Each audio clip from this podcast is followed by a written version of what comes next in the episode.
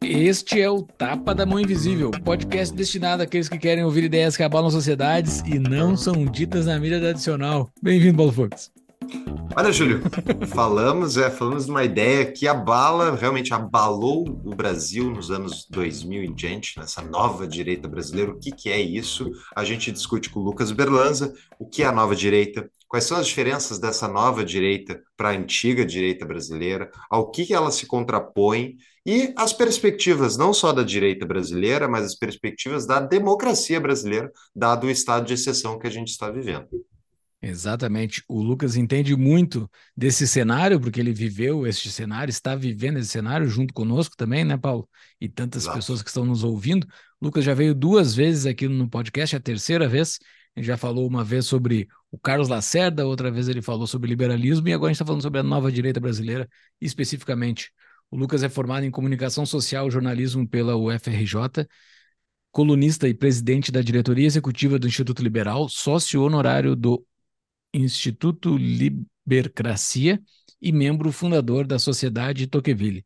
É autor, coautor, organizador de livros como o Guia Bibliográfico da Nova Direita, 50 livros para compreender o fenômeno, que é o que a gente fala neste episódio, Lacerda, a virtude da polêmica, Os Fundadores, o projeto dos responsáveis pelo nascimento do Brasil, Escravo do Amanhã, As Ilusões do Progressismo, Introdução ao Liberalismo, e o papel do Estado segundo os diversos liberalismos, além de articulista nas coletâneas Breves Lições e Classical Liberalism by Country.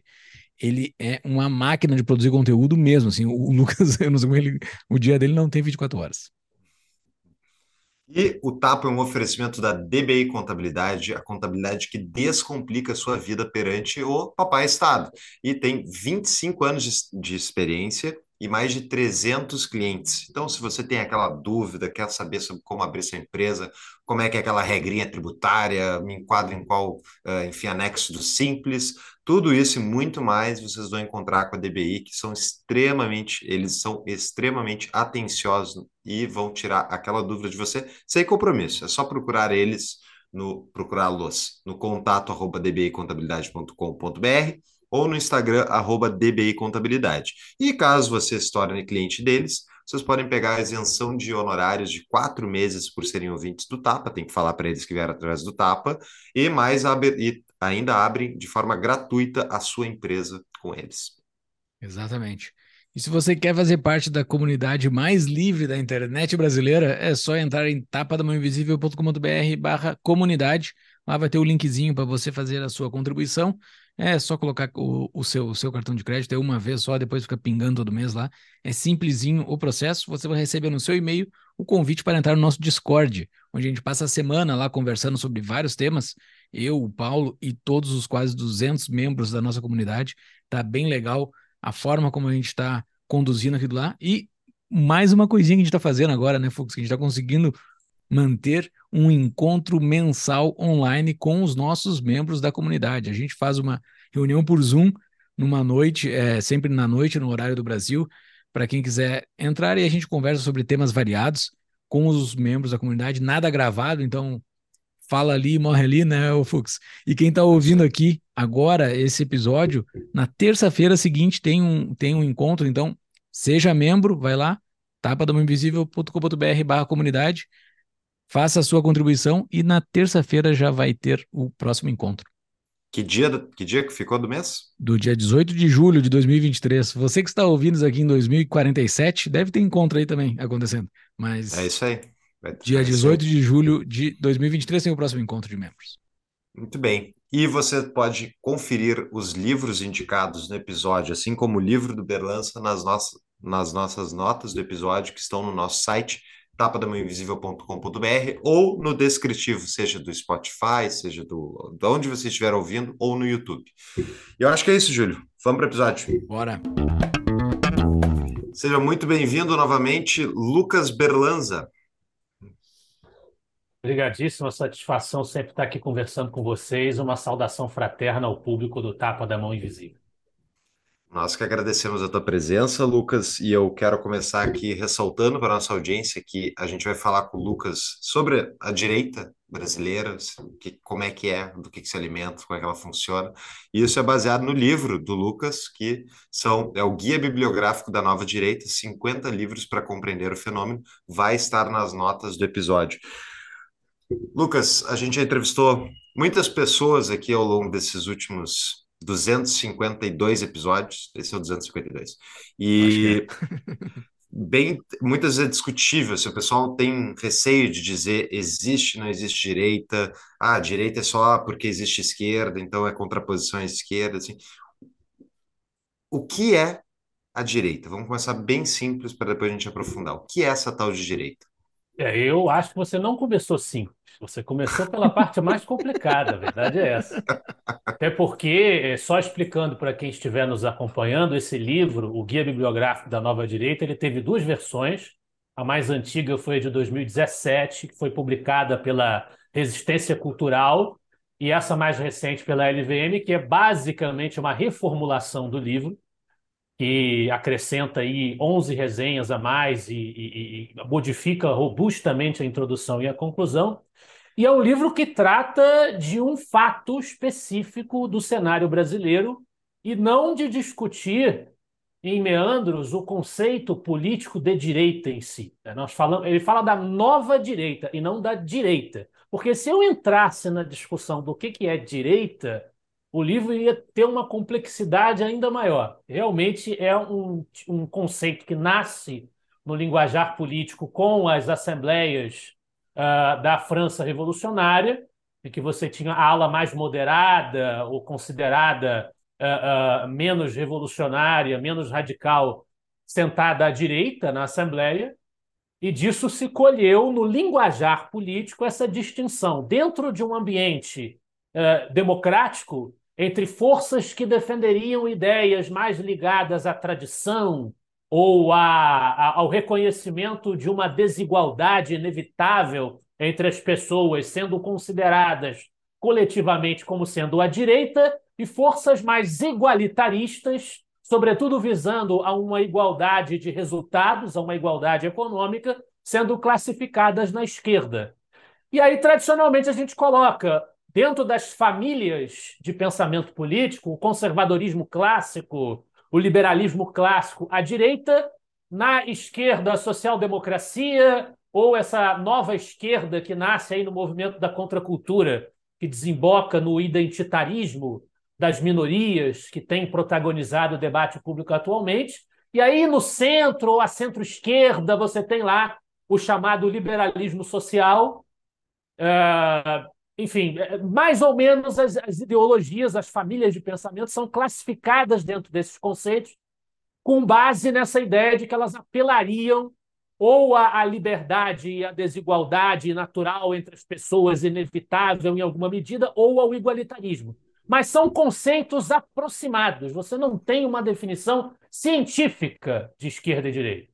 Ela é um conceito que ele existe porque ele é usado, essencialmente é isso, ele foi, ele pegou na, na, discussão política, mas ele não tem uma definição universal, uma definição científica. Então é sempre bom quando a gente está falando sobre famílias de pensamento que a gente especifique. O que, que é? Qual é, essa, é, é qual é a linha que a gente está efetivamente uh, utilizando na nossa argumentação? A gente está se referindo ao liberalismo clássico, está se referindo ao conservadorismo. Esquerda e direita servem como simplificações retóricas mas não como descrições objetivas do programa ou da plataforma de que a gente está tratando. Perfeito, não, muito boa explicação. E eu mesmo, e aqui no TAP já falei inúmeras vezes, ah, liberalismo, né, direita nem esquerda, e libertarianismo também não, enfim. Mas, uh, para mim ficou muito mais simples de analisar a direita, tu, eh, direita, esquerda, centro, se tu analisa pelas escolhas políticas na hora de votar porque não é, não tem a opção do libertário, ANCAP, purista, o Ropiano, isso aqui, não, tem Bolsonaro no segundo turno versus Lula, claramente um é de direita, claramente um é de esquerda. E essa, não, me corrija se estiver errado, mas me parece que essa é a simplificação que mais faz sentido para usar esses conceitos de direita e esquerda, é quando a gente está falando da disputa eleitoral. É isso?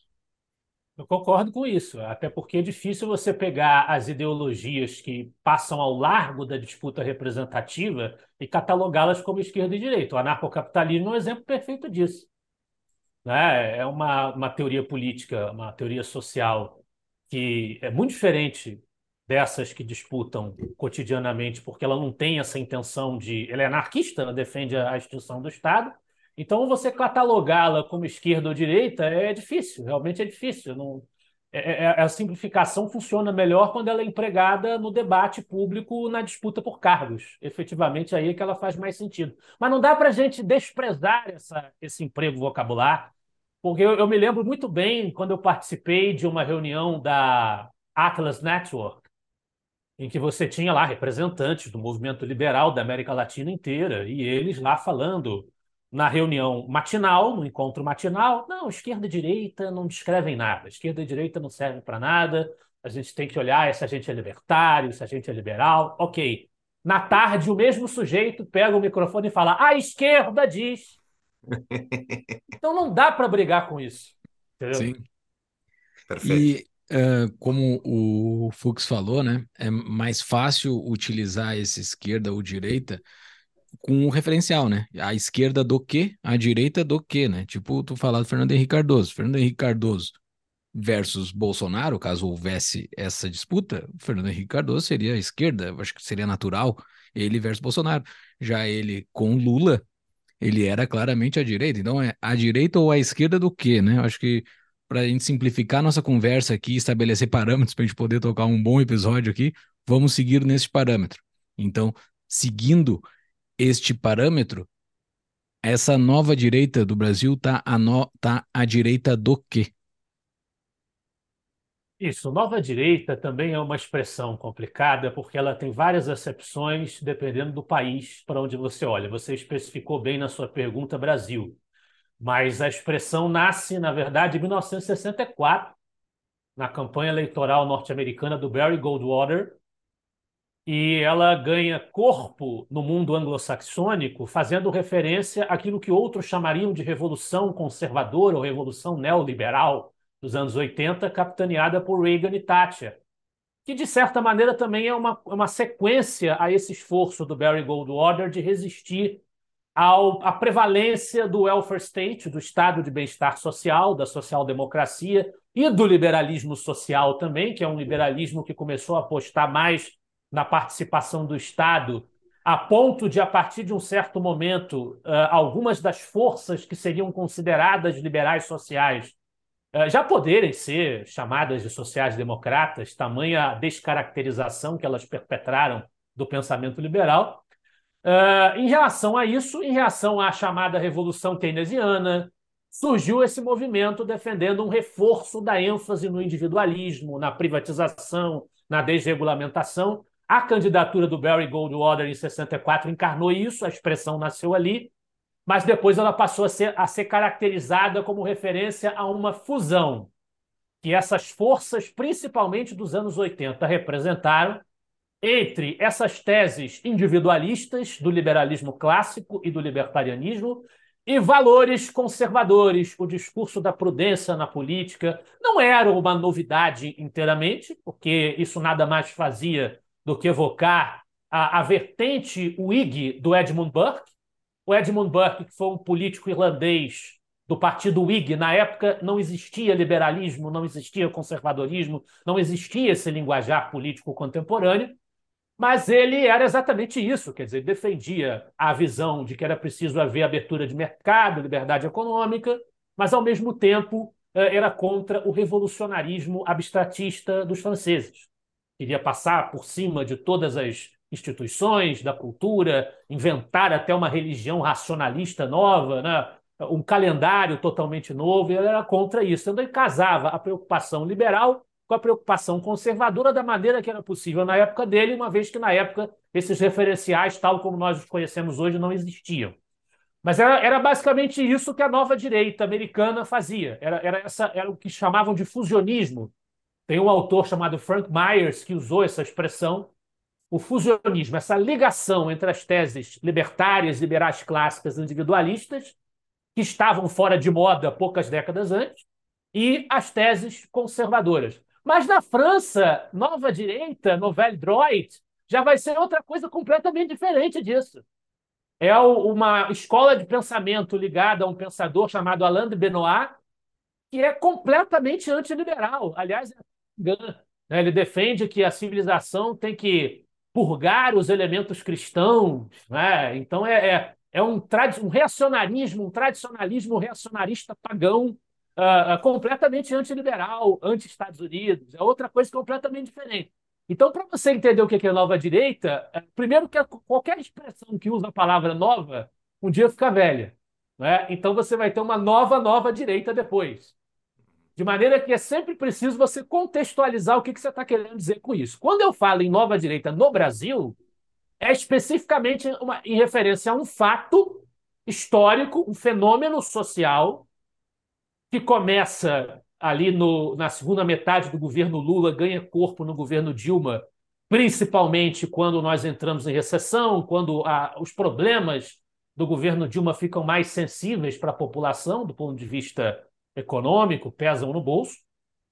E você tem, principalmente na internet, quem faz essa, essa observação, que na minha edição original do Guia Bibliográfico eu não tinha feito, e na nova eu incluí, é a Camila Rocha, que é uma pesquisadora da academia, ela é uma cientista política, inclusive de, de uh, convicções sociais democratas, não tem nada a ver com o nosso pensamento sobre esse ponto de vista, mas ela fez uma pesquisa honesta sobre esse fenômeno, Menos Marx, Mais Mises é o nome da pesquisa dela, em que ela identifica que na internet, principalmente, é que esse movimento começou, esse público que se sentia marginalizado nas esferas tradicionais de expressão, na academia, no jornalismo, na vida cotidiana, esse público encontrou espaço para trocar ideias, porque eles simplesmente não se sentiam representados nem pelo Lula, nem pelo PT, nem pelo PSDB, pelo Partido da Social Democracia Brasileira, como seu nome mesmo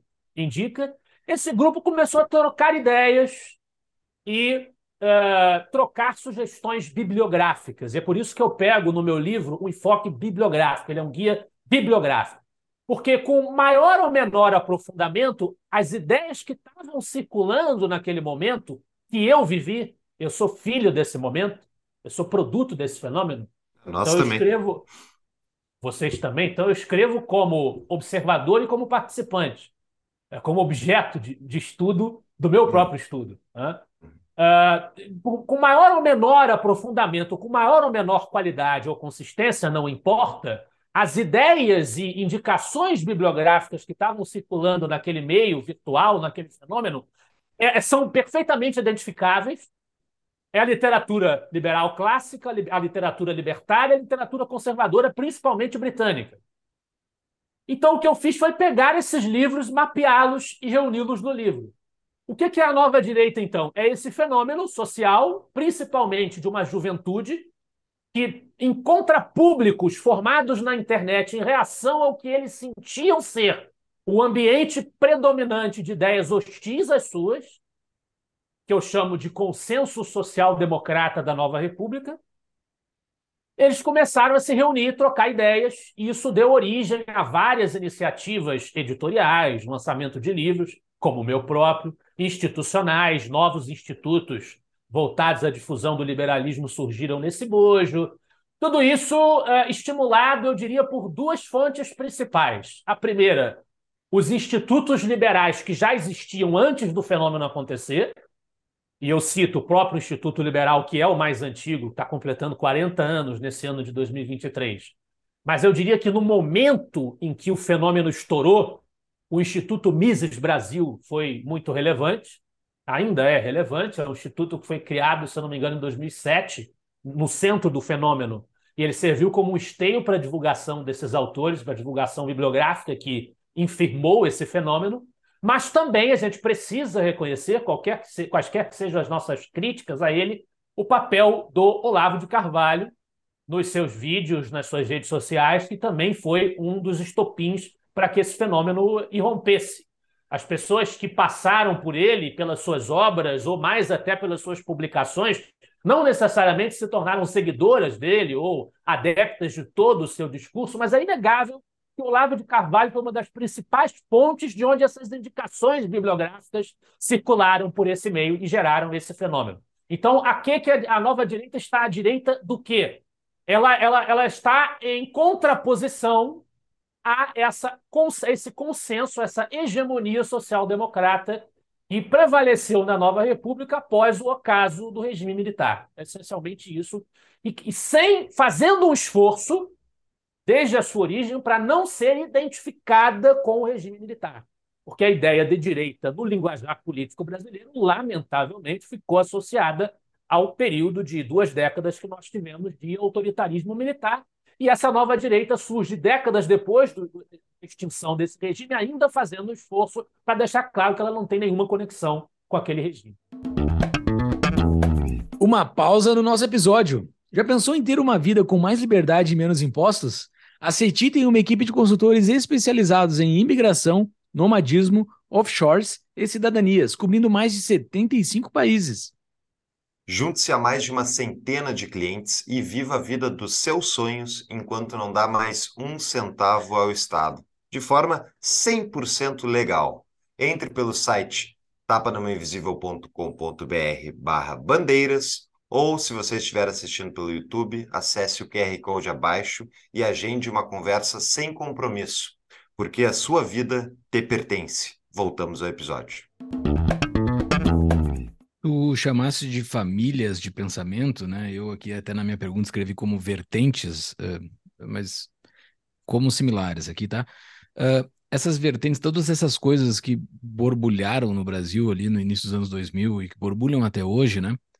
Uh, como é que você escolheu para colocar dentro do seu livro aquelas que são relevantes? Porque a escolha de um autor para fazer algo que tu fez tu sofre essa exposição, né? Tu pode dar evidência para algo que não é tão relevante no, dia, no, no, debate público e é relevante aqui na nossa bolha, como por exemplo, assim, na minha bolha o assunto Bitcoin é super importante, mas na população geral brasileira não é, entendeu? Infelizmente. Mas uh, o, o que que o, como é que tu fez? Tu, tu ponderou isso? Como, por exemplo, só para pegar um exemplo aqui, né? Pensa nos 50 e poucos milhões que votaram no Bolsonaro, né? eu acredito que boa parte deles não passam nem perto do que está no teu livro. Eles não conseguem, eles são uma outra direita que não está no teu livro, né? Como é que tu, como é que tu dosou isso? Primeiro, a contextualização aqui. O livro foi escrito em 2017. Não é, assim, só para aqui como exemplo, assim, só para aqui como exemplo. Bolsonaro já estava aparecendo, evidentemente, e, e inclusive o filho dele causou uma certa dor de cabeça do lançamento desse livro que divulgou que o livro era uma campanha social-democrata né, contra a família ah, é? Bolsonaro. Teve essa, essa polêmica na época. Isso, isso deu um certo ibope para o livro no, no, lançamento dele. Até agradeço, Eduardo Bolsonaro, por isso. Mas uh, uh, quando eu comecei a escrever o livro, eu estava focado. Você falou aí que a gente tem um grande público, a gente tem uma bolha. Eu estava focado na bolha mesmo, porque uh, esse fenômeno nasceu como uma bolha. É, é, é, o que a gente acabou de descrever. Eram contrapúblicos, eram grupos que se reuniam na internet e trocavam essas ideias. Nasceu ali, a coisa nasceu ali. O bolsonarismo é um fenômeno diferente porque o Bolsonaro ele é anterior à nova direita. Ele, a formação política dele não tem nada a ver com essas ideias, nada a ver com essas ideias. E ele consegue se comunicar com o grande público e se apropriar simbolicamente do discurso dessa nova direita para ser o candidato na eleição de 2018. Ele casa essa capacidade que ele tem de suscitar, que ele tinha de suscitar para a população demandas que são legítimas, a apreensão da população com a segurança pública, principalmente eu diria isso, e ele usa usando um tom enérgico em relação à criminalidade, isso apela para o grande público. Então ele juntou essa uh, esse apelo popular que ele conseguiu construir, uma linguagem de meme, uma linguagem que ela viraliza na, na época das redes sociais, ele conseguiu juntar isso, encapsulando esse discurso com a simbologia da nova, da nova direita, trazendo para a equipe de governo dele figuras que eram egressas desse fenômeno Uh, na época, uh, a gente tinha vários intelectuais que circulavam na nova direita que entraram para o governo Bolsonaro. Então, ele juntou essas coisas para se tornar o fenômeno que ele se tornou na eleição de 2018. Mas a nova direita nasce sem ter nenhuma relação com Bolsonaro. Não tem nada, são fenômenos independentes. Então, que eu, quando eu escrevi o livro, eu estava focando no fenômeno sumamente teórico, intelectual, de, ó, tem uns caras aí que na internet começaram a discordar do PT, ficaram chateados com a situação que o país está vivendo e acharam livros que dizem coisas diferentes do que uh, os professores deles estão falando. O que, que eles estão lendo? Né? O que, que essas pessoas estão usando para embasar esse discurso que elas estão fazendo? Onde elas estão tirando os slogans que elas estão usando? São, é desses livros aqui. Então, a, o espírito da coisa foi esse: não fazer uma análise sociológica do fenômeno de massa do bolsonarismo, que é uma coisa que vem bem depois. Né?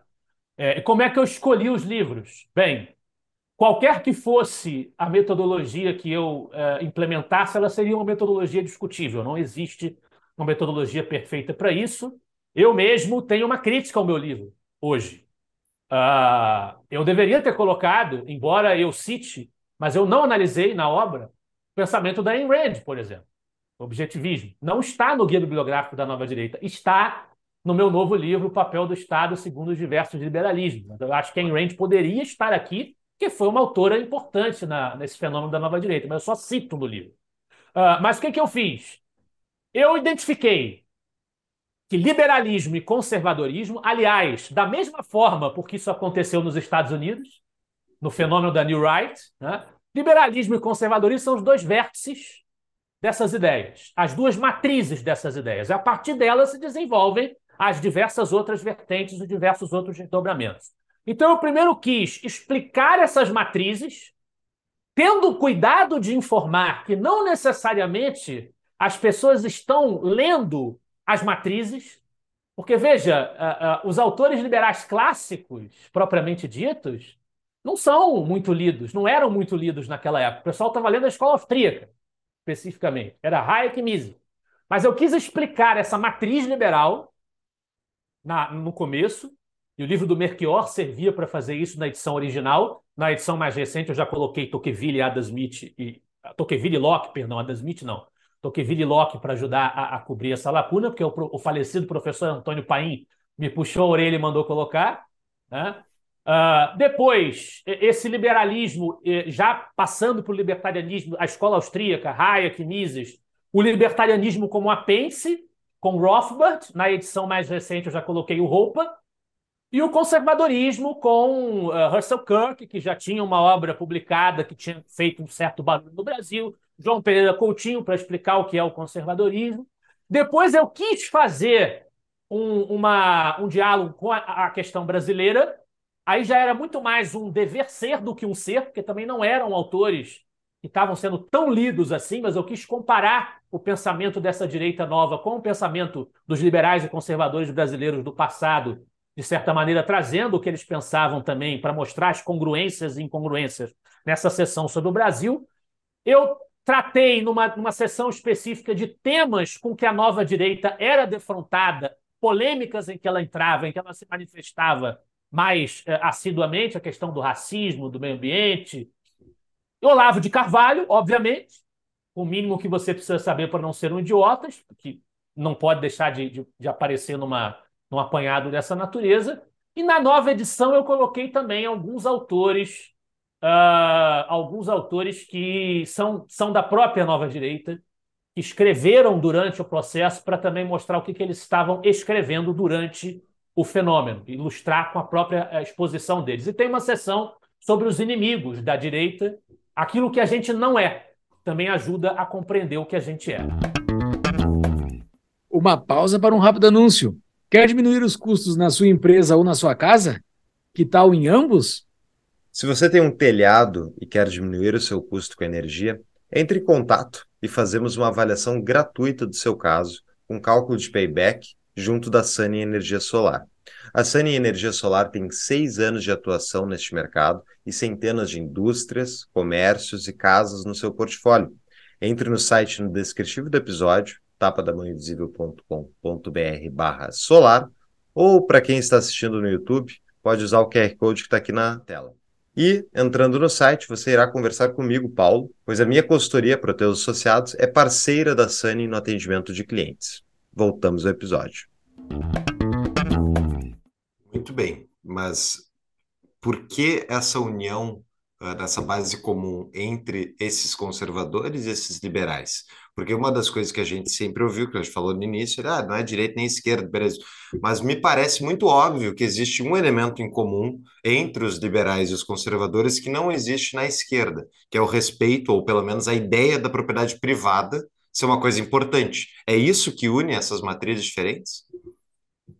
Bem, eu acrescentaria à propriedade privada uma coisa que está diretamente ligada a ela. Eu não costumava fazer essa ênfase, mas depois de uma conversa com um amigo gaúcho sobre isso, ele me chamou a atenção para isso e realmente é uma questão que a gente tem que chamar bastante atenção, que é a privacidade. Todo mundo se preocupa com a privacidade por alguma razão. Conservador que vai querer que a, educação do seu filho tenha alguma dimensão de privacidade, esteja protegida da imposição do Estado o, o liberal clássico objetivista pela, pelo ângulo da liberdade individual. Então, acho que a preocupação com a privacidade, é, somada à propriedade privada, somada a, também a ideia de que é preciso haver alguma responsabilidade fiscal, de que dinheiro não dá em capim, né? que dinheiro não nasce, não nasce como mágica, uh, de que o Estado não é o, o, o, o ente providencial, não é o Salvador, não é o Messias. Uh, essa, essa noção uniu essas pessoas naquele momento em reação a um, a um governo que agia exatamente ao contrário dessas premissas, né? o, que, o que levou até, no, no fim das contas, uh, a, a uma recessão histórica e ao seu impeachment.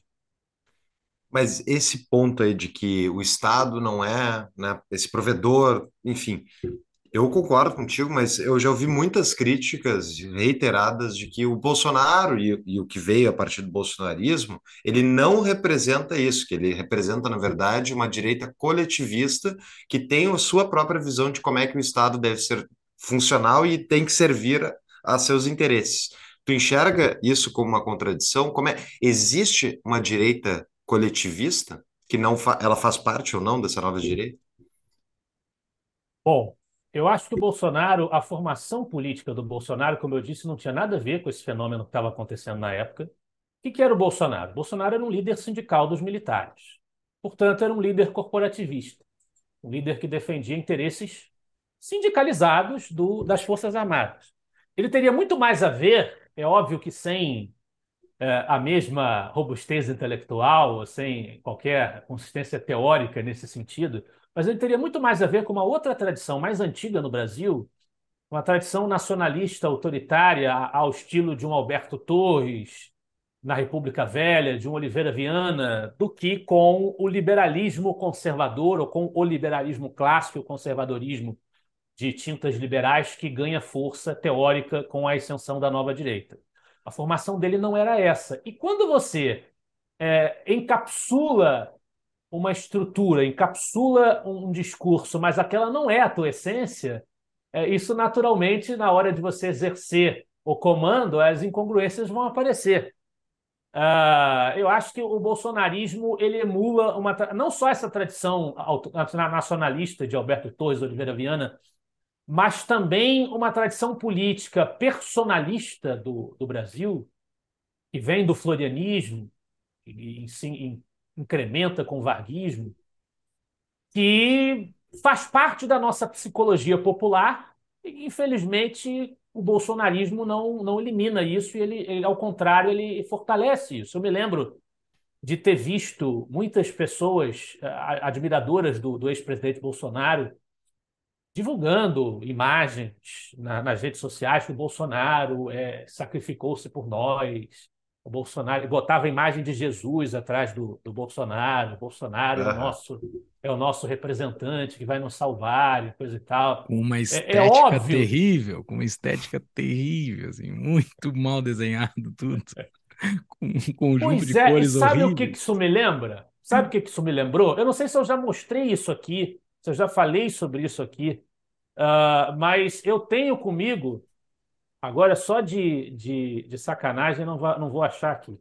Mas eu tenho comigo um ataqui, um folheto uh, da época da minha avó, um documento histórico isso aqui. É um texto dos anos 50, da época do Getúlio Vargas, aqui a imagem do Getúlio Vargas, Mostrando que os candidatos, para quem estiver vendo no vídeo, né, uh, que os uh, candidatos varguistas usavam e distribuíam esse panfleto para quem uh, eles considerassem que pudesse ser os seus eleitores, né, na campanha de 55, depois do, do suicídio do Getúlio. E aqui a gente vê, nesse panfleto, coisas como Uh, eu vou rapidinho só ler para vocês uh, terem uma noção do que, é que eu estou querendo dizer. Os candidatos cujas cédulas se encontram junto a este cumprimentam e oferecem esta lembrança como modesta homenagem àquele que se sacrificou por nós, por vós, pelo Brasil. Se eleitos, seremos a voz de vosso protesto constante e permanente contra aqueles que imolaram o protetor e amigo dos humildes e desamparados. Defenderemos o interesse desse povo que ele e atenção, o ele está com letra maiúscula, é como se ele fosse Jesus Cristo, Deus ou coisa do gênero, né? Uma linguagem cristã. Tanto amou e a sua memória, pois ele nos deu a sua vida e nos ofereceu a sua morte para a nossa sobrevivência e de nossos filhos e de nossas esposas. Seu sangue será a chama imortal na nossa consciência que nos manterá unidos para a resistência. Venhamos e convenhamos, vocês não veem no linguajar bolsonarista na internet, vocês não viram nesse período que nós acabamos de atravessar coisas muito parecidas com isso? Então, isso evoca uma cultura política que não é a cultura política que a nova direita discutia naqueles contrapúblicos da internet nos quais ela nasceu. É uma, é uma influência muito mais antiga, que infelizmente pesa na hora da disputa eleitoral. Essa é a nossa realidade. E ela existe na esquerda hoje, né? Hoje, esse tudo, é, esse discurso, ele, Salvador, entra no Twitter e vai ter as pessoas fazendo isso para o Lula também. É, é impressionante. Vai lá, Júlio. Não, é excelente. Uh, tu falaste, né, o, o varguismo, depois falou o florianismo para trás, mas isso tudo talvez volte lá para o sebastianismo, né? lá é. português esperando Dom Sebastião que nunca volta, né? O, mas é, esses, esses caras, então, ah, só para. O fenômeno do Bolsonaro não dá pra gente fugir para falar de direita no 2023, não tem como não falar de Bolsonaro, né? Uh, esses cinquenta e tantos milhões que votaram nele é muito da velha direita, então. A, a, nova direita não estava contida dentro dessa massa, porque essa massa que votou nele é de direita, né? Não dá para dizer que esquerdista votou do Bolsonaro ou. Olha. Como é que é? Quem é essa massa de gente? Eu, eu, eu quero saber o tamanho dessa gente, direita, eu quero saber o tamanho. Eu conheço gente que votava no Lula né, e não mudou de ideologia. Ele, ele apenas, eles apenas, uh, por uma questão de ah, o Bolsonaro é um homem forte, Bolsonaro, né? Votaram é no Bolsonaro. Não é corrupto, honestidade, nessa, esse linguajar mais moralista, sem, sem muita base, né? E o Bolsonaro, ele não vou discutir corrupção, mas ele claramente é um político que não abandona nenhuma daquelas benesses patrimonialistas que os políticos brasileiros uh, uh, usufruem. Quer dizer, deu entrevista na Folha falando que tinha auxílio moradia lá para comer gente, perdão da, da expressão, né? Quer dizer, ele não, não tem nada nele que, que faça dele, ele está há décadas na política. Então ele faz parte desse, dessa cultura política patrimonialista, carreirista que a gente tem no Brasil. Ele faz parte, ele nunca, te, nunca teve fora disso. Ele foi um outsider na eleição dele porque ele era do baixo clero. Ele nunca teve no, no centro das decisões como um político que, que capitaneasse alguma coisa, não tinha experiência executiva. Então ele era visto como um outsider. Mas a biografia dele não é essa. Né? É... Então, assim, realmente, é... Eu acho que a gente cresceu, a gente cresceu, a gente não pode falar em terra arrasada, mas a penetração das nossas ideias, dessas ideias que nasceram no coração daqueles grupos virtuais, dessas ideias desse fenômeno da nova direita, que gerou consequências. Nós temos parlamentares eleitos influenciados por essa linha, principalmente no Partido Novo.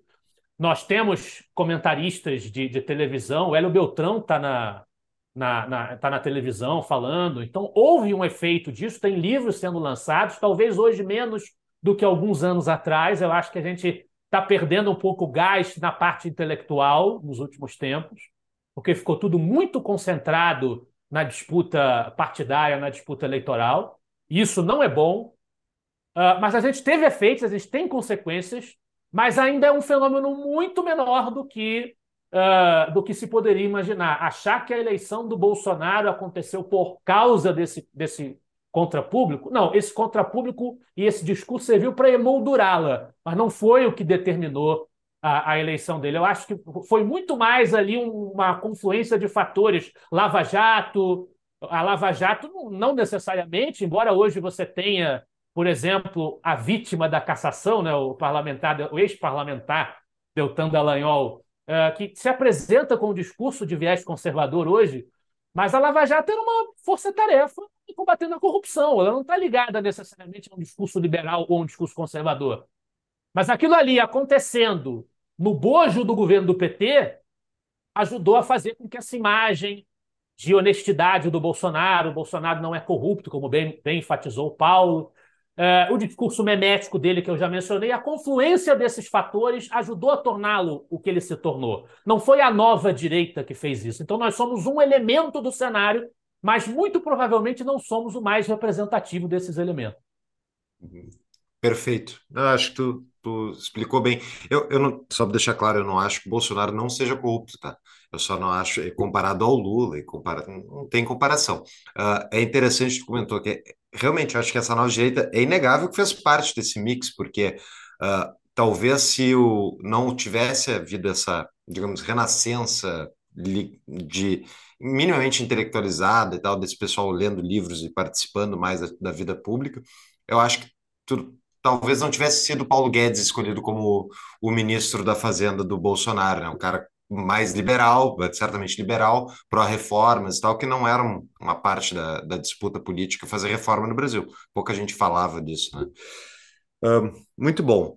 Mas eu queria perguntar justamente sobre os livros, Lucas, porque tu tem 50 livros aqui citados e tem, enfim, vários livros aí desde, desde aquela época que vem sendo lançados.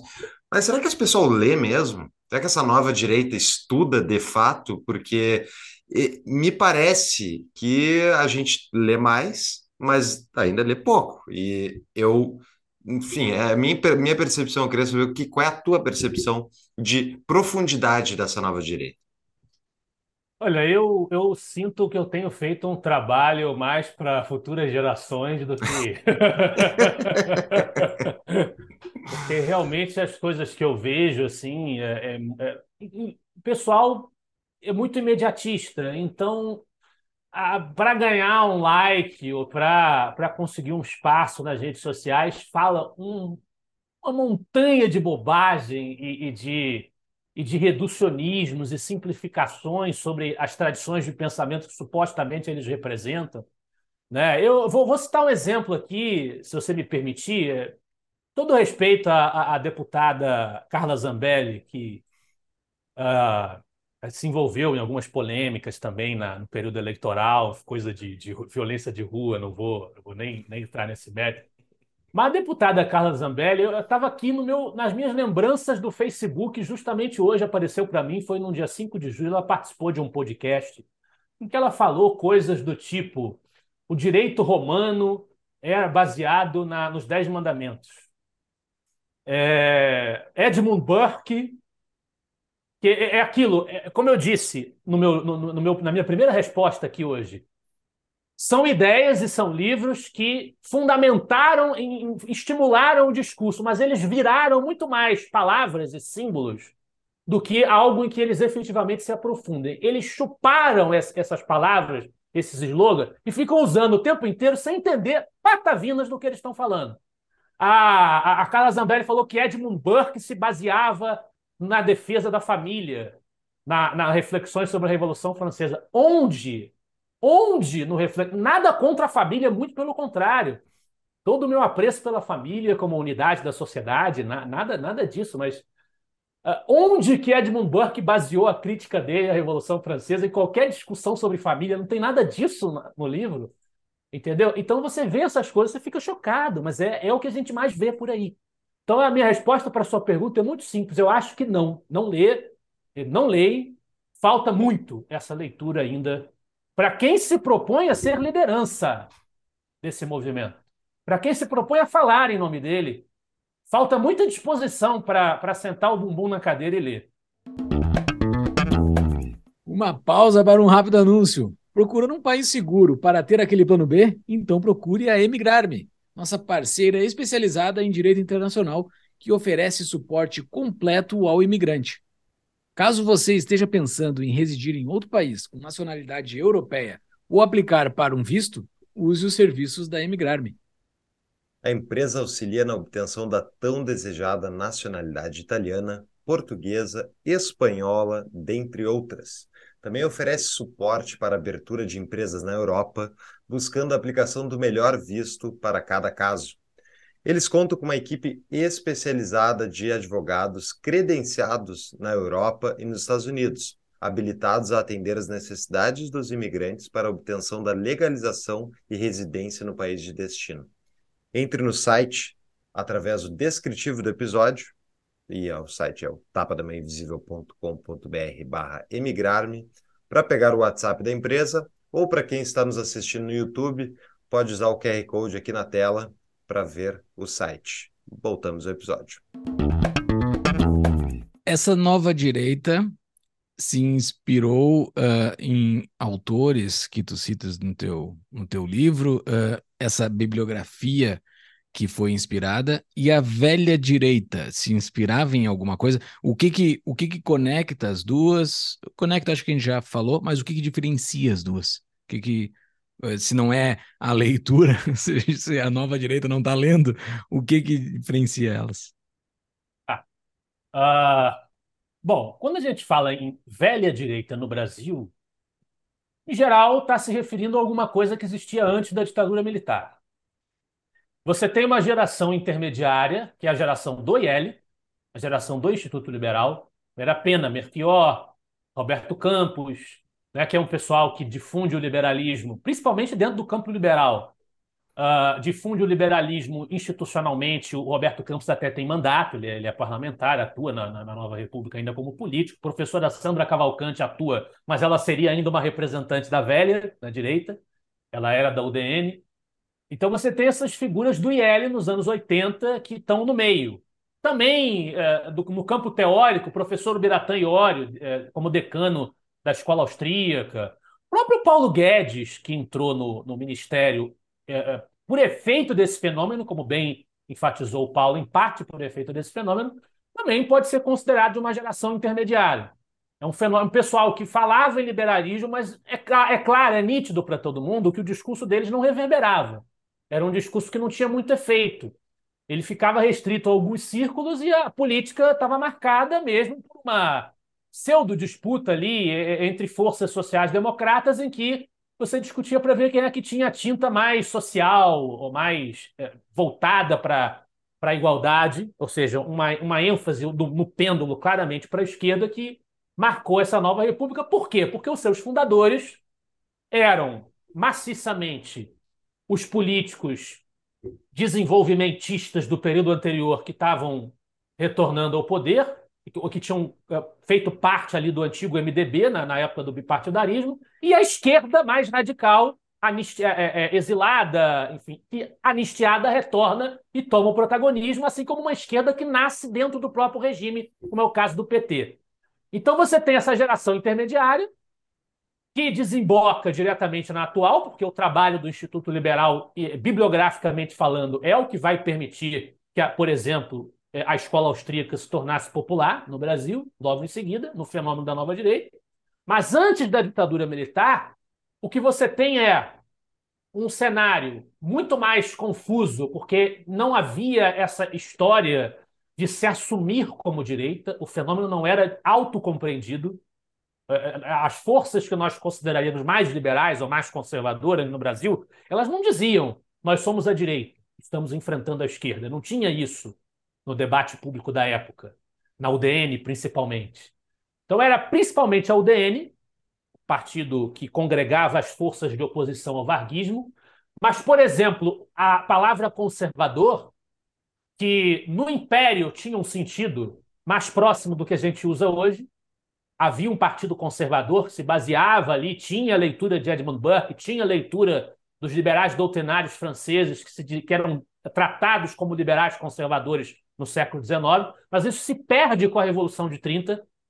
Então, no pós-Revolução de 30, a palavra conservador, algumas vezes a gente encontra sendo associada ao PSD, Partido Social Democrático, que era o partido da elite varguista, a elite gestada na ditadura. Então, o conceito de conservadorismo, que já tinha alguma força no, no, no universo anglo-saxônico, no Brasil era uma palavra feia, não tinha. ou, ou era usada uh, como insulto para os políticos do PSD, ah, a turma do Ulisses Guimarães, uh, do Benedito Valadares, Tancredo Neves, tudo isso eram PCDistas. Usava-se na própria DN a palavra conservador para se referir a eles. Então, conservadorismo britânico, essa conversa toda estava totalmente fora da linguagem política brasileira da época. Embora João Camilo de Oliveira Torres, como pensador, escrevesse sobre o conservadorismo de Russell Kirk, por exemplo, mas no linguajar político estava fora, isso não era uma coisa bem vista. Então você tinha como principais forças políticas da República Populista o PSD do, do, do varguismo, com algumas forças ali que tinham simpatia, tiveram simpatia pelo fascismo, Uh, Filinto Miller foi torturador no, no, no, regime do Vargas. Você tinha o próprio Gaspar Dutra, que era germanófilo antes da Segunda Guerra. Então era isso que você chamava de conservador no Brasil naquele período.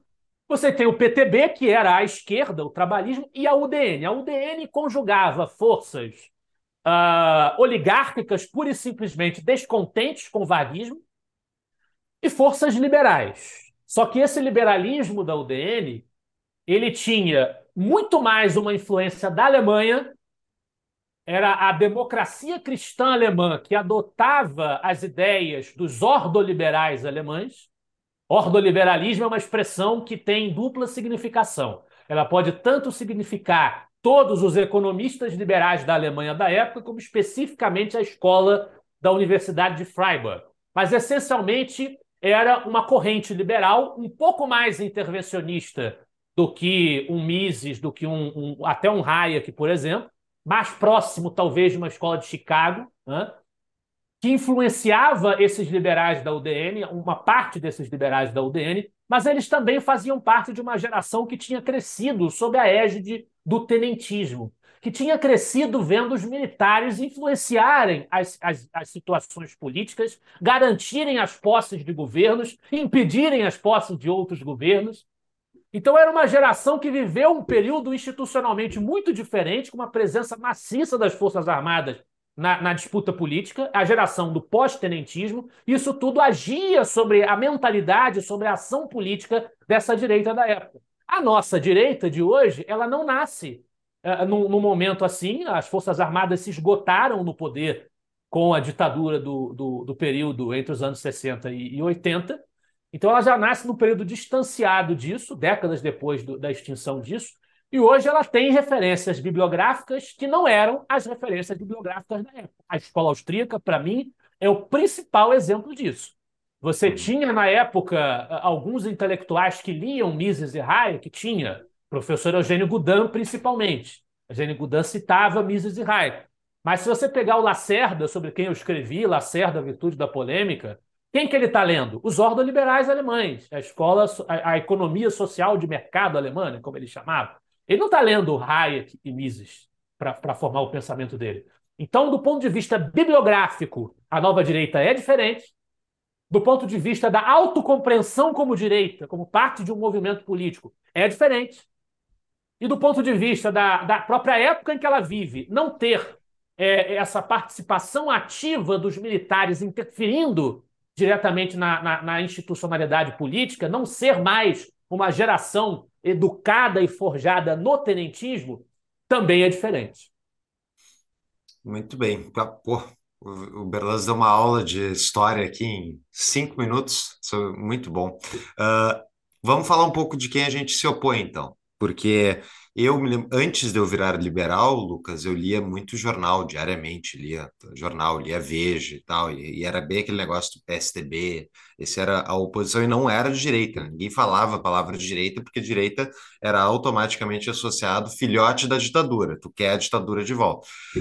Uh, depois, conforme, enfim, foi surgindo essa nova direita, eu acho que ficou muito claro para todo mundo desse grupo, enfim, para boa parte desse grupo, que existe um consenso, até põe na introdução do teu livro, o consenso uh, do estamento burocrático, midiático e universitário esquerdista. E eu acho que isso é meio inegável, assim, eu queria, queria que tu explorasse um pouco mais como é que funciona esse, esse é o famoso consórcio, né? Não só de mídia, mas é, eles estão parece macuminados, parece que eles fazem reuniões para def definir a narrativa do momento e para largar as palavras de ordem que vão significar a, a, resistência deles a alguma coisa. Então, eu queria entender como é que esse fenômeno se encaixa nessa disputa política. Bom, é, é, isso tudo começa, é claro, você tem uma longa tradição de, de uma educação centralizadora e autoritária no Brasil, mas com essa ênfase à esquerda tão é, encarniçada, se você for olhar na época do governo João Goulart, você já tem a, a professora Sandra Cavalcante exibia com orgulho isso, é, uma matéria de jornal em que ela denunciava a adulteração de livro didático para contar narrativa esquerdista, criticava o Paulo Freire, que na época estava em plena ação no governo João Goulart, foi quando ele despontou, né? Então isso tem antecedentes, mas dentro do próprio regime militar é que essa coisa eh, começou a ganhar o contorno que ela adquiriu na Nova República.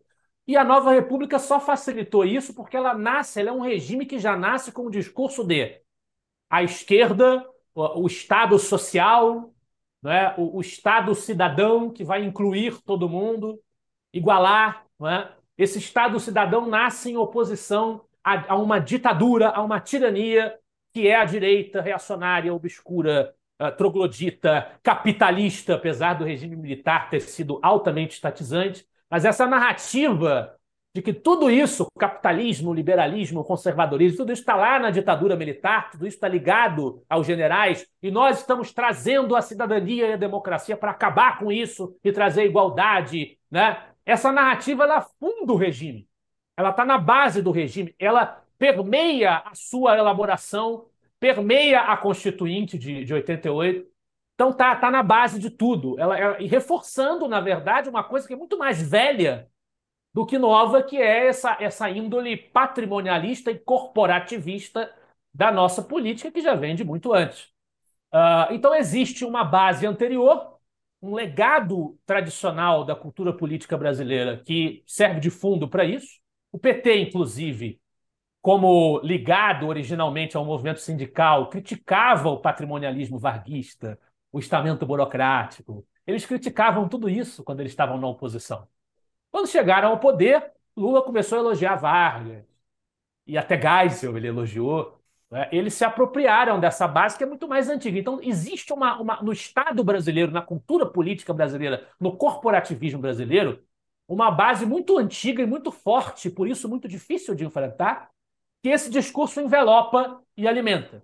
Mas, culturalmente falando, eu diria que isso se incrementa dentro do próprio regime militar, dentro das próprias universidades, onde a perseguição não era essa coisa toda que, que os, as esquerdas gostam de pintar. É claro que foi uma ditadura, é claro que teve prisão política, é claro que teve execução, perseguição, não estou negando isso, mas essa não o suficiente para impedir que esse discurso eh, de atuação cultural ganhasse corpo no ambiente universitário e a universidade é a base de tudo. De lá saem os jornalistas. De lá sai o pessoal que vai sentar na redação e vai escrever que o Bolsonaro tinha que morrer, que, uh, que é preciso atuar para salvar a democracia da direita obscurantista censurando. É de lá que vai sair esse. É das academias de direito é que saiu Alexandre de Moraes e companhia.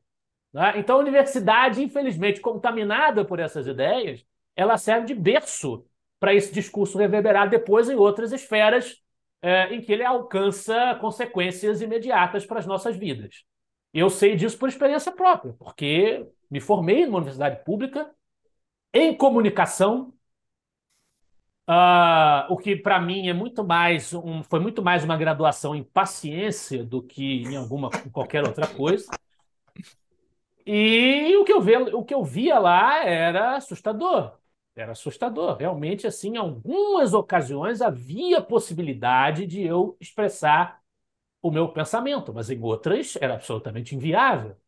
Então você vê que o, o, o tipo de consciência que se cria ali naquele espaço, para quem frequenta aquele espaço, os meus colegas, praticamente todos de esquerda, uh, é muito enviesado, é muito direcionado, e tem como saírem dali e você não ter proporcionalmente uma quantidade muito maior de esquerdista uh, vendendo, vendendo as ideias de esquerda. Então eu não, eu não diria que exista um, um, uma ordem Illuminati dos esquerdistas se reunindo todo fim de semana para todos eles, para planejar o que eles vão dizer, é, eles já saem da, da fábrica assim, não questionam as ideias, e aí, claro, você tem uma elite política que tem interesse na força dessas ideias, porque eles se beneficiam disso na exploração política e porque uma ideia que aposta no Estado maior é uma ideia que, que beneficia os interesses deles de serem uh, uh, do, de alimentarem o bom e velho compadrio. Né? Se você tiver um Estado menor, você não tem privilégios, você não tem benesses, você não tem os, os altos salários do alto funcionalismo público, você não tem os empresários com os amigos do rei beneficiados com, com acordos, as empreiteiras, você não tem nada disso. Você não tem as estatais, você não tem nada disso. Então existe um interesse econômico dessas pessoas na, na, no reforço desse tipo de ideologia mas existe também o pessoal que sai esquerdista original de fábrica, e a fábrica é a Universidade Brasileira. Boa.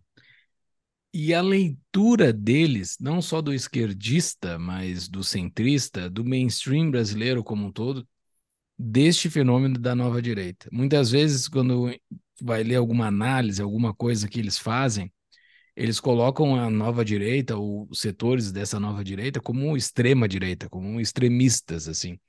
Uh, como é que como é que é a, a posição frente a essa definição de extremo, assim? É extremo na tua percepção?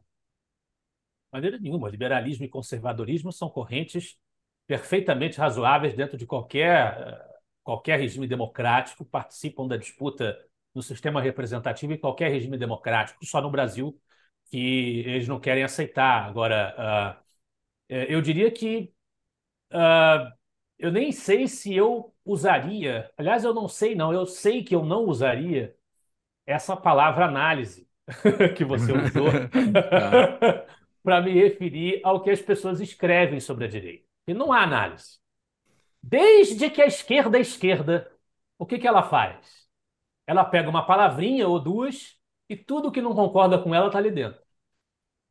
Extrema-direita, o que, que é? Todo mundo que não pensa igual a mim. Que eu sou o único moderado que existe.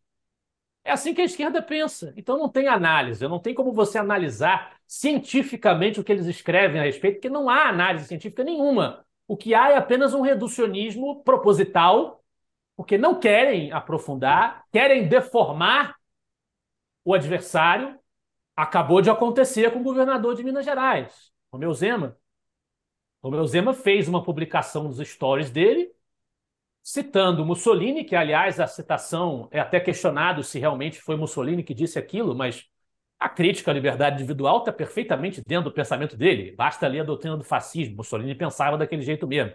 E, aliás, a doutrina do fascismo é um dos livros resenhados no Guia Bibliográfico da Nova Direita, na seção de inimigos para mostrar a diferença nossa para com o fascismo. Ele usou aquela citação para ilustrar o quanto que a defesa da restrição das liberdades, quer sejam as liberdades econômicas, quer ser como a esquerda gosta de defender, quer seja a liberdade de expressão, como hoje ela também defende abertamente que a liberdade de expressão seja cerceada em nome de uma higienização da sociedade, das opiniões perigosas e, radicais e extremistas que nos ameaçam e querem destruir a nossa democracia, ele fez uma, analogia, mostrou que o pensamento do Mussolini é muito mais parecido com o pensamento dessas forças do que, do que com os liberais, por exemplo. Uh, ele colocou nos stories dele essa citação, por citar o Mussolini, os esquerdistas, e não, não estou falando apenas de qualquer bocó de rede social, não, veículos, Carta Capital, por exemplo, difundiram a imagem de que o Romeu Zema era fascista que estava citando Mussolini, sem enxergar que aquela ideia que ele estava citando tem muito mais a ver com o pensamento deles do que com o pensamento do Zema, sem enxergar, obviamente, porque eles nunca enxergam isso, quanto eles endeusam e exaltam genocidas e ditadores de esquerda, e o Lula acabou de fazer isso na, na reunião do Foro de São Paulo, que, aliás, também eles dizem que era, diziam que era mito, né, que não existia. Então, é, é, completamente não tem nenhuma lógica por trás desse tipo de discurso. E para que lado está indo essa, essa, essa direita? Não, não vamos fazer um, uma projeção aqui, né? Sem futurismo, assim, mas para que lado ela está se encaminhando baseado no que a gente viu nesses últimos 10, 15 anos? Ela está caminhando para algo crescente, algo que está diminuindo? Pelo voto especificamente, o Novo reduziu na última eleição. Uh, Bolsonaro não ganhou do Lula, né? Não, claro, era um baita oponente, o Lula é muito forte, mas uh, e também o Bolsonaro não necessariamente é a nova direita, né? Só um pouquinho do voto dele é da nova direita. Para que lado está indo ela, na tua perspectiva? Olha, Júlio, é, primeiro que a, o ingresso na disputa partidária, eu acho que teve um grande impacto na nova direita, dividindo a nova direita em torno das candidaturas, em torno dos interesses de, por cargos, que é uma coisa que inevitavelmente acontece na política, ninguém vai se iludir aqui. Mas eu entendo que muita gente deixou de lado o que eram as nossas prioridades, o que eram as bandeiras que nós defendíamos, em prol de um tribalismo imbecil. E uma coisa é você ter interesse na política, ter interesse nos cargos, que na política vai ter, não tem jeito. Só o anarcocapitalista que vai ter aí a, a sua solução absoluta para isso, que é não ter cargo nenhum. Mas uma vez que você uh, defende que tem que ter política, vai ter. Ser, o ser humano é o ser humano. A teoria da escolha pública está aí para dizer isso. Não estou não tô aqui fazendo nenhum discurso ingênuo. Mas uh, também não tem sentido nenhum você ir, a gente defender um movimento que vai para a política só para ir para a política ele tem que representar um programa, ele tem que representar uma agenda, senão não serve para absolutamente nada. E eu vejo muitos, em nome de um tribalismo imbecil, sacrificando as agendas uh, e deixando de lado esse programa. E, às vezes, brigando, se desentendendo por questiúnculas que não têm a menor relevância, enquanto, e esse é o quadro que nós estamos vivendo hoje, enquanto a nossa democracia está moribunda.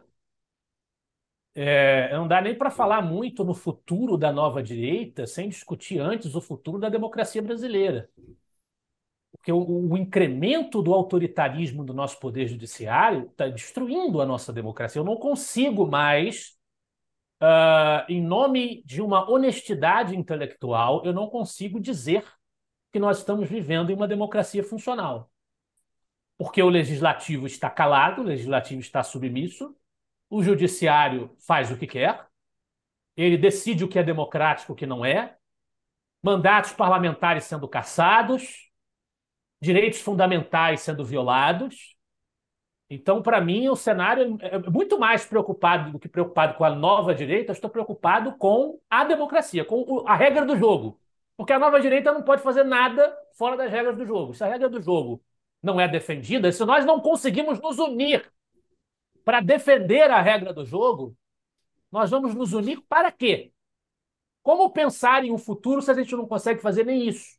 Marca uma manifestação de rua, ah, não vou porque fulano que está convocando. Não vou porque não me interessa, porque é só campanha eleitoral, porque o cara só quer se, se uh, promover. Aí o outro que estava promovendo, porque criticam ele, diz também não vou. Não vou porque isso aí querem, querem, querem roubar o espaço, é só para o fulano outro uh, uh, conquistar o seu eleitorado, também não vou me meter, vou sair. O MBL, o MBL estava convocando, saiu em cima da hora. O Bolsonaro, antes, boicotando a manifestação. Que futuro pode ter um movimento que se comporta assim quando a democracia está sendo destruída? Então, primeira coisa é o pessoal ter um pingo de, de responsabilidade e entender o papel que eles têm a desempenhar e o cenário que a gente está vivendo. Se não pensar nisso antes, não tem sentido discutir futuro de nada. É, perfeito. Eu ia perguntar justamente desse, desse, dessas lideranças que antes conseguiram uh, juntar pessoas que não concordavam tudo, mas não havia tido a experiência do poder por parte do Bolsonaro, dessa direita, não haviam tido as rusgas que se criaram ali, e hoje muita, tem muita antipatia entre esses diferentes grupos de direita, não só a nova direita, mas essa, essa direita maior. Me parece que é meio difícil o pessoal largar disso, porque, sei lá, MBL. Eu, pessoalmente, não tenho muito interesse lá numa um negócio MBL, porque eu acho que eles fazem muita coisa que são infantiloide, assim. Tem gente boa, tem gente ruim e tal, mas é, me já, eu que não sou um cara que me preocupo tanto com, é, com isso, eu já fico um pé atrás. E imagino que isso deve acontecer para tudo que é lado. Será que não a única maneira de resolver esse problema, Lucas, seria surgindo uma nova liderança, uh, fazendo, puxando isso, uma nova organização, uma coisa do tipo, que não tem o ranço de ser é, parte desses grupos anteriores que estão se bicando? Bom, eu acho que um dos grandes erros que nós cometemos no período do Bolsonaro foi não trabalhar duro na formação de novas lideranças. Ficou tudo resumido nesses quatro anos em Bolsonaro. Nós fomos é, dominados por um bolsonarocentrismo.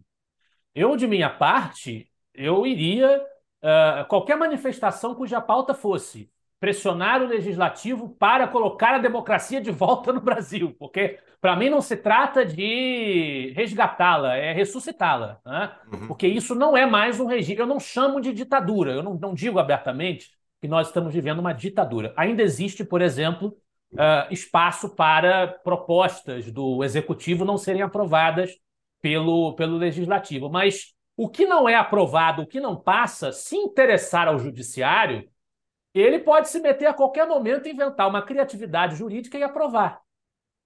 Os outros poderes republicanos no Brasil funcionam hoje sob licença.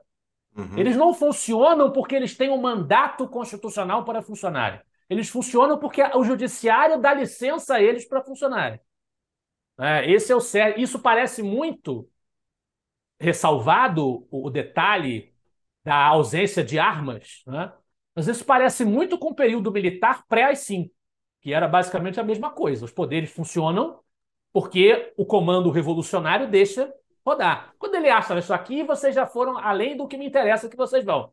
Baixam o decreto do, do ato institucional. Né?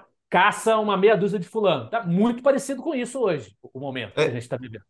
Hoje é estado de exceção, né? Acho que a gente se classificaria num estado de exceção, onde tem um poder que manda e o resto funciona, como a gente bem falou, licença. É, eu, eu acho que, no mínimo, no mínimo, o Brasil é, para usar aquela classificação da The Economist, no mínimo, o Brasil é um regime híbrido, no mínimo. Já não é mais uma democracia imperfeita. O Brasil era uma democracia imperfeita, e eu concordo com essa classificação, uh, mas hoje eu não, não, concordo mais que cabe nessa categoria. Para mim, ele é um, um, um regime um regime híbrido. É, o que eu posso dizer é o seguinte: qualquer manifestação que fosse convocada com essa pauta, mas é essa pauta, não é o sujeito, logo que perdeu a eleição de que ele participou. Aliás, o sujeito não, porque ele largou de mão, ele foi passear lá nos States, né? Não é o sujeito ir para frente do quartel pedir pedir para os militares agirem, porque isso é dar um tiro na própria cabeça, não é nem no pé. Né? Isso é suicídio. Não é isso, pedir militares nos salvem, pelo amor de Deus. Não, aí eu não vou tá certo? Mas se a pauta for essa, vamos fazer uma grande manifestação nacional para pressionar que o legislativo tome alguma atitude, eu iria, não importa quem convocasse, eu iria à revelia de quem convocasse. É, eu acho que os líderes não são responsáveis o suficiente para terem essa magnitude. Eles não têm é, é pensamento de estadista hoje para terem essa atitude. Se alguém tivesse, eu apoiaria, não importa quem fosse. Fosse o MBL, fosse o próprio Bolsonaro, fosse o, sei lá, o Livres, qualquer um, eu iria, tá certo? É, mas não tem, ele não tem essa estatura. O que, que eu acho da nova direita? Ainda complementando a pergunta do Júlio. Olha, eu ainda sou a mesma pessoa. Claro, todo mundo evolui, todo mundo aprende, todo mundo lê mais, se desenvolve. Mas no, no núcleo da coisa, na essência, eu sou a mesma pessoa que eu era em 2014, 2015. O que eu defendo hoje, do ponto de vista político, filosófico, é a mesma coisa que eu defendia em 2014, 2015. Eu acho que você não pode dizer o mesmo de boa parte das pessoas que estavam ali comigo naquela época. Uns viraram uh, lambibotas de político, que é o meu Messias, é o Salvador, outros para se diferenciarem do bolsonarismo ou porque foram atacados por ele, e eu reconheço que isso aconteceu, eu mesmo fui atacado antes mesmo do Bolsonaro ser presidente pelo filho dele, acabei de citar para você, outros resolveram virar esquerda. Virar, ficar, não, mas realmente a gente precisa que o STF faça algumas coisinhas aqui, porque uhum. é, o país pode desbancar para uma guerra civil com esse bolsonarismo fanático aí que, que nós. Então, ninguém está sendo fiel. Muito poucos estão sendo fiéis ao que a gente defendia lá atrás, a esse movimento que existiu. Poucos estão sendo fiéis. A minha esperança está nos que se mantenham fiéis. Uh, eu, eu não acho que tudo o que a gente fez foi para nada. A gente vai. Existem pessoas. Eu, eu fui para o Nordeste. Não quero deixar aqui uma mensagem de, de desânimo, de uhum, é, se, se descabelar. Fui para a LibertyCon Recife recentemente. Uh, encontrei muitos jovens lá, mais jovens que eu, uh, pessoas que para minha surpresa, vieram dizer que o que eu escrevia ou falava tinha feito a diferença na vida delas. Elas tinham pensado a, a política de uma forma diferente, não se referiam aos meus livros, não, não se referiam aos meus trabalhos mais recentes, não. Os artigos que eu escrevia lá no Instituto Liberal em 2014, essas pessoas faziam referência àquele, aqueles artigos me, me, me chamaram a atenção para essas ideias. E eu vi aquele movimento, aquele evento cheio de gente que estava ali pela primeira vez num evento daquela natureza, pensando e conhecendo uh, os ativistas da, da, chamada nova direita, os liberais, que ainda insistem em defender essas teses né, nos eventos.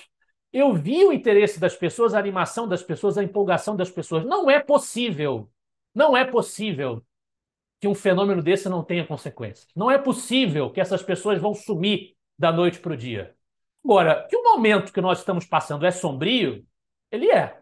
Eu acho que para enfrentar essa, essa sombra, a gente precisa primeiro reconhecer o tamanho dessa sombra. E as nossas atuais lideranças, a maioria delas, para mim, não está reconhecendo. Bom. De fato, excelente análise o que tu fala é sim uma análise, né? Não, diferente do que a esquerda fala. Uh, nós temos aqui os nossos patrões que pagam um pouquinho a mais para poder fazer pergunta para os nossos convidados. Tem uma pergunta do Paulo Ricardo aqui, ela é um pouco parecida com o que eu já fiz, mas ela aprofunda um pouco mais, acho que é interessante a gente bater nesse ponto. Lucas, direita e esquerda são conceitos indiscutivelmente relativos a algum autor, Marx tinha uma definição, Rothbard outra, Mises outra, etc. Portanto, é péssimo para qualificar pessoas reais. Mas sempre acreditei que seria útil instrumentalmente, pelo menos para simplificar o debate político partidário. Mas, dada a realidade, onde partidos ou políticos ditos de direita por vezes apoiam medidas de esquerda ou políticos de direita que se posicionam e votam como de esquerda e vice-versa. Qual o sentido em insistir nessa classificação? Não, eu, eu concordo plenamente com ele que é uma, uma simplificação retórica, como ele disse, que cabe. É, por exemplo, quando você faz referência a, ao Foro de São Paulo, fica claro que ali são forças de esquerda. Ninguém discute isso. Quando você olha para os Estados Unidos e você tem um debate entre o representante, hoje é mais claro do que no passado, você tem um debate entre o representante do Partido Republicano e o representante do Partido Democrata, fica claro quem está à esquerda e quem está à direita ali. Então o conceito ele ainda tem uma, ele tem uma utilidade uh, retórica para simplificação do debate público, como disse o, o, o nosso Paulo Ricardo, é o nome dele? Isso mesmo. É. É, embora no meu livro, para deixar bem claro, enfatizar isso, quando eu falo em nova direita no livro, é apenas o nome de um fato, de um fenômeno. Eu não, eu não entro, como eu disse no começo, eu não entro na discussão da semântica da palavra direita. Que que é, qual a definição de direita que a gente vai usar? Não, eu estou dizendo só o seguinte: tem um grupo de pessoas no Brasil dos anos 2010 que estão discordando do consenso social-democrata. Essas pessoas a gente chama de nova direita. Não interessa se a palavra direita significa isso ou aquilo. A gente chama isso aqui de nova direita. O que, que elas pensam? Com base nesses livros aqui. Vamos ver os livros. O meu livro é isso. O livro é isso. Né? Então eu não entro nessa discussão. Eu acho que os conceitos eles têm a sua pertinência na, na simplificação do debate público. Por que funcionam? É muito mais uma coisa do pragmatismo do uso do que, do que qualquer outra coisa. Mas uh, hoje é, não é o, eu concordo com ele que não é o, o, o, não é o tópico protagonista da, da, da, nossa discussão, não é a nossa prioridade. Que a minha prioridade é o autoritarismo judiciário, não importa se é esquerda, se é direita, é o autoritarismo judiciário. Não tem como você entrar num debate entre correntes democráticas que têm programas políticos diferentes e vão debater, propor os seus candidatos, se você não sabe se o seu candidato vai ser cassado, se ele vai ser inelegível, se você vai poder publicar o que você quiser publicar, não interessa. Então a gente está lutando contra uma, um autoritarismo que desfigura a democracia liberal. A ideia de esquerda e direita brigando numa democracia liberal fazer sentido, primeiro tem que ser uma democracia liberal. E hoje o Brasil não é uma democracia liberal. Então, minha, o meu foco hoje é devolver o Brasil a essa condição, o mais cedo que a gente conseguir. Né? Esse é o objetivo. Então, nesse sentido, sim, de fato, é, falar em esquerda e direita, nesse momento, para mim, não é o mais importante. Inclusive, deixar claro aqui, como eu disse, se fosse Bolsonaro, se fosse MBL, se fosse Livres, convocando uma mobilização contra o autoritarismo judiciário, eu iria. Se os sociais-democratas brasileiros entenderem, aceitarem, admitirem que o judiciário passou dos limites, se eles admitirem isso, quiserem trabalhar junto conosco contra esse problema, sou a favor de trabalharmos junto com eles contra esse problema, porque prioridades são prioridades. Ótimo ponto, ótimo ponto. Pergunta do Cássio Siqueira. Para saber as perspectivas da direita no Brasil, penso que é necessário saber contra quem ou que estamos brigando. Eu imaginava que o adversário era ideias econômicas ruins e o progressismo. Vendo o que acontece hoje no Brasil, acho que o real adversário é o sistema, o judiciário, as oligarquias. Quem são os reais adversários para a direita? Vai haver direita em 2026 ou já será formalizada a ilegalidade? Puxa vida. Bom, uh, previsões eu não vou fazer, uh, não serei leviano a esse ponto. Eu espero que sim. A gente tem lideranças, tem governos estaduais que podem derrubar uh, derrotar o PT numa eleição, são capazes disso, na minha opinião, mas isso se elas não forem removidas por qualquer, repito, criatividade jurídica que venham a inventar. E a, quando a gente está num cenário que as regras não valem, vale tudo. Então, como fazer uma previsão? Não tem como fazer uma previsão. Né? Mas ele, ele falou outra coisa no começo que eu queria comentar. Você pode repetir? Ele falou o seguinte: para saber as perspectivas da direita no Brasil, penso que é necessário saber contra quem e o que estamos brigando. Eu, eu imaginava que o adversário era ideias econômicas ruins e o progressismo. Isso. As ideias econômicas ruins e o progressismo são nossos adversários. É, e, no caso é, do progressismo, que tem consequências também autoritárias e que desfiguram a democracia liberal, é até inimigo mesmo. Né? Mas o nosso inimigo é o autoritarismo do judiciário.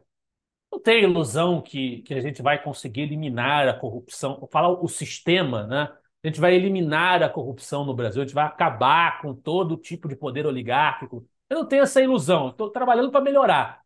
Estou trabalhando para tornar o Brasil é, um país perfeito ou qualquer coisa do gênero. Não tenho essa, essa, essa ilusão, não me, não me captura. Eu gostaria que a gente fosse muito melhor, eu acho que a gente poderia ser muito melhor, mas tudo tem, cada coisa tem a sua vez. Prioridades. A prioridade hoje, para mim, é o autoritarismo judiciário. Para eu defender teses, para eu defender um programa econômico, para eu defender a autonomia do, do Banco Central, que está sendo atacada pelo governo Lula, para eu defender qualquer agenda reformista, eu preciso que o jogo funcione dentro de regras em que eu tenho os mesmos direitos que outras correntes de opinião de participar do enfrentamento do debate. E se o judiciário não me garante isso, é a primeira coisa com que eu tenho que me preocupar é em fazê-lo garantir. Né? Como é que a gente vai conseguir isso? Eu não sei, não sei, confesso, se eu soubesse já teria uh, aplicado essa, esse receituário. Acho que uma grande pressão social dá resultado, tem efeitos, Uh, mas aí a gente, a gente a gente gosta de olhar para os poderosos, para as oligarquias, mas a gente não olha para a nossa responsabilidade, para o povo brasileiro. A gente acha que o problema é sempre dos outros. Né? Vocês acham realmente. Ah, não dá para fazer nada. Vocês acham realmente que o povo brasileiro, a sociedade brasileira, os segmentos da sociedade brasileira que poderiam agir para fazer alguma coisa, vocês acham realmente que eles estão agindo na dimensão que o problema merece? E eu acho que não. E eu acho que não. Então não adianta a gente querer também que caia do céu. Nós vivemos num mundo material e nós temos que agir nesse mundo. Eu acho que a sociedade não está agindo à altura do problema. O que, que a gente pode fazer? Chamar atenção para o problema e conscientizar. Agora, vai depender das pessoas. Se a sociedade vai dar uma resposta ao problema. Infelizmente, a nossa sociedade costuma responder quando tem uma crise econômica, então somente, e nós ainda não estamos num estágio uh, do cenário econômico muito em função do trabalho do Roberto Campos Neto, que o Lula quer derrubar de qualquer maneira, mas se beneficia disso, aquele, aquele, aquela criatura tem sorte, né? Infelizmente, ele, ele sempre pega um contexto a narrativa da esquerda, botaram já meme, ah, ó, estão dizendo que ele está com sorte de novo. Não, mas seu é jumento. verdade, cara. Mas não, realmente... tem sorte. Mas se não tivesse um Banco Central independente com Roberto Campos protegendo a moeda do gasto, é, ia estar tá pior, é óbvio. Mas é que tem que saber economia para entender isso, entendeu? É. Mas infelizmente, infelizmente, o povo se revoltar por causa disso é uma é. prova de como o povo não enxerga prioridades. Porque você se revoltar contra a crise econômica é se revoltar contra o governo Lula. E eu acho que o governo Lula é um absurdo. Para mim, o Lula, a hipótese do Lula ser presidente, ela já é absurda, quanto mais a realidade. Uhum. Mas o verdadeiro inimigo é o judiciário. Quem tem a força hoje de, de impor as coisas é o judiciário. Então, o povo se revoltar com, por causa da crise econômica, porque pesou no bolso, ele está se revoltando contra o governo Lula. Não está se revoltando contra o judiciário contra o autoritarismo judiciário. O que nós deveríamos fazer é pressionar o legislativo a ser um poder republicano, porque hoje ele não se comporta como tal, erguer-se a, a, a, estatura que deveria se erguer e lutar contra esse autoritarismo. Uh, uh, aprovar leis que diminuam esse, esse arbítrio, impeachment ministro do Supremo. Isso é que nós deveríamos fazer. É, mas o, pode acontecer amanhã, depois que esse podcast sair, eu ir para a cadeia. Uhum. E o povo não não tô vendo essa resposta, não vejo essa percepção da parte da sociedade. Falta isso. Bom, é, eu acho, eu, eu vejo que o pessoal mais intelectualizado, mesmo os não direitistas, tem gente começando a, a ameaçar, larga uma coluna na Folha, que nem aquele Pedro Doria, né? Assim, ah, foi Tipo, a gente entende o judiciário fazer o que fez durante a eleição, mas veja bem, tá na hora da gente deixar agora, o, sabe, não não não deixar o judiciário tão para cima. É, a mas, gente, assim, a gente agir como ditador por um tempinho ali, é, podia. Tá tudo certo, entendeu? Não tinha problema. Mas agora vamos dar, vamos corrigir um pouco, tá piorando. Então assim, e eu achei interessante que isso fez com que o próprio Alexandre, né, o nosso imperador em posse, ele se manifestasse de, defendendo as posições dele. Eu não sei se foi numa entrevista que ele deu, eu vi que ele deu algumas declarações. Eu achei muito interessante que eu pensei, olha, ele pelo menos ele está agora começando, olha, tem que dar umas explicadas aqui, não é mais só dar o canetaço, eu tenho que falar um pouco para as pessoas por que, que eu estou fazendo o canetaço.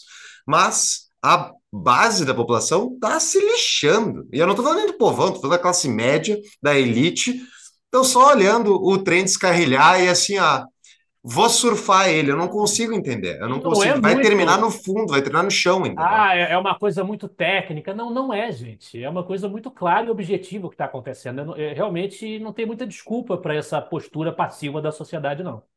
Mas, Mas isso que você falou é menos... é importante. Chegou no, chegou no pessoal, nessa elite cultural, que frequenta os círculos dele. Aí chega nele, entendeu? É, é, mas isso aí. pelo menos tirou o mal na Terra, o demônio na Terra, né? E, e, e esse argumento deles, embora seja uma piada que eu tô falando aqui, é, é um argumento que vai servir por anos, né? Qualquer coisa que vai ser feita para tirar o demônio da Terra da presidência vai, vai, vai servir. Então, qualquer ameaça do demônio na Terra voltar a ser presidente por qualquer forma, ou ter algum poder, ter um indicado por ele concorrendo, sei lá, o, o que, que eles vão fazer vai dar sempre poder para isso. Eu, te, eu sou muito preocupado, eu já não moro mais no Brasil, Mas eu tenho família aí, amigos e tudo mais. O Paulo tá aqui, tu também, Lucas Berlanza. Eu te vi uma vez pessoalmente, só para te considero meu amigo. O, eu fico preocupado com vocês, né? Pelo amor de Deus, eu, como é que eles vão parar com essa narrativa? Eu não vejo eles largarem dessa narrativa de fazer qualquer coisa para o demônio na Terra não ter poder algum, entendeu? É, não, nós não podemos deixar a democracia funcionar, porque senão a democracia acaba. Exato. Mas vai ser interessante que a gente é muito, a gente mimetiza muito o que acontece nos Estados Unidos. Então, vamos ver o que vai acontecer nos Estados Unidos, vamos ver o que acontece nos países aqui à volta da América Latina. Tem muita água para rolar e as pessoas não esquecem. Tudo que o Alexandre está fazendo, ele deu um all-in contra uma parte significativa da sociedade brasileira. E isso não vai terminar bem para ele. Eu acho muito improvável, em longo prazo, ele conseguir sair ileso disso tudo, entendeu?